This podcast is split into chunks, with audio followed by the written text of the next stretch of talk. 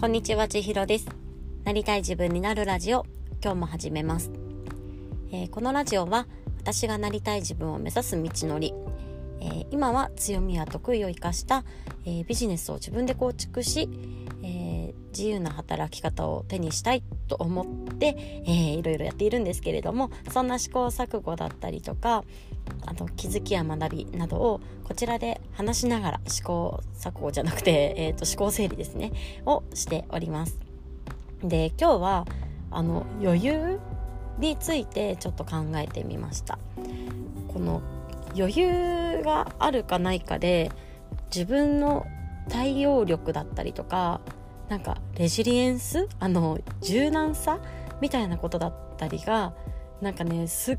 ごい変わるんですよね。でこの余裕がある状態を維持したいと常に思っているんですけれどもなんかねなかなか難しいんですよね。でなのでねそれについて今日考えてみたんですけど具体的には余裕がある時はどういられるかというと突発的な変更だったりとかあの思う通りにいかないことって育児しながらね何かをやってるとたくさんあるんですけど、うん、例えば朝ヨガをしたかったとか筋トレしたかったのに子供たちが起きてきちゃったっていうのが今日ね実際あったことなんですけどだったりとかあとは今コーチングの仕事の方でなんか、ね、やりたいことがいろいろあるんですけどしかも近日中に。っていうのがいろいろあるんですけれども昨日寝落ちしてしまっただったりとかでそんな中で朝早く起きたのに子供たちも早く起きちゃったとかなんかそういう時にだんだんねなんかね余裕をなくすんですね。でそうするとあの子供たちが起き早起きできてなんかゆっくり一緒にご飯食べれるなとか朝一緒にまずちょっと遊べるなってすごいいいことだしうんなんかヨガも別に1日くらいできなくてもいいじゃないですか。でそれにあのコーチングのやりたい仕事の方も今朝が無理だったらまた夜やればいいくらいの余裕はあるにもかかわらずそれができないっていうことにこの意識がとらわれてしまってうまくいかないとかこう達成欲を阻害されているっていうことに対してものすごくストレスを感じてしまうんですよね。これって、うんと、余裕がないというふうに表現することができるかなって思います。逆に余裕がある時は同じようなことがあったとしてもあ今日はそういう感じなんだなと思ってできるだけヨガやっちゃおうって子供たちが絡みつき 子供たちに絡みつかれながらヨガをやったりする時もありますしあ今日はあちょっと手帳の時間取れなそうだなみたいな感じでじゃあ職場に着いてから手帳開こうかなとかなんかその何て言うんですかねやり方を柔軟に変えられるんですよね。でそれについてあのそれそれ柔軟にやり方を変えられるし突発的なに起きたことを受け入れることができているのでストレスを感じることってないんですよ。この違いって何なんだろうってねすごく思うんですよね。でしかもコントロールそこをコントロールしたいと思っているのにうまくできない。これがまたストレスなのかな。うん。でこのね余裕って何なんだろうなっていうのをずっと考えてます。パッと思いつくのはまずは時間的な余裕。あとは体力的な余裕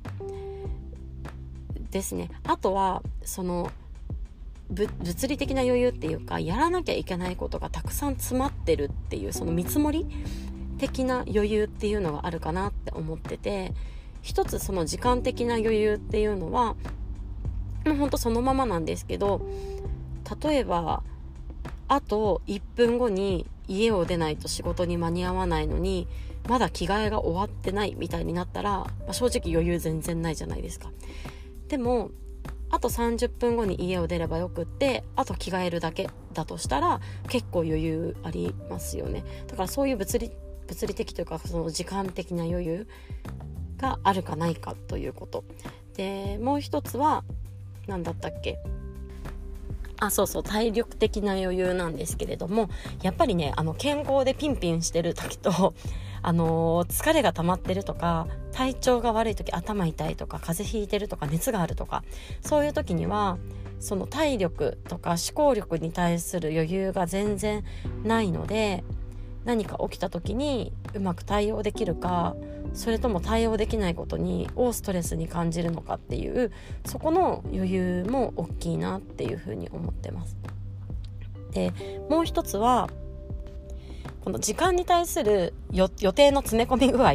になるんですけれどもそのさっき言ったみたいなあと今日30分時間がある中にやりたいことが45分分あったら余裕は全然ないしでも同じ30分の時間がある中でもやりたいことが10分分だけ決まってることがあるっていう状態だったら余裕はありますよね。なんで、まあ、それってちょっと時間にもに近いかもしれないんですけれどもちょっと違う視点でいくとその物量というかやりたいボリューム感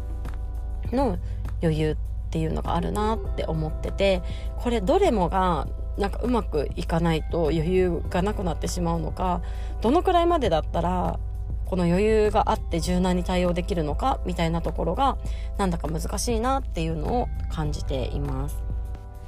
皆さんは余裕がある時とない時って何かこう生活に変化はありますか？その余裕っていうのは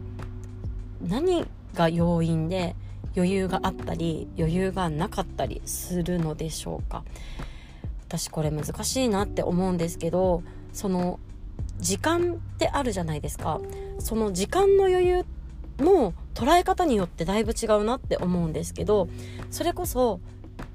うんと朝家を出るまでの時間にあとまだ30分あるって思えるのかもう30分しかないって思えるのかここってその30分の間に何をやりたいと思っているのかにかかわらずその時間に対する捉え方ってある気がしていてうちの場合は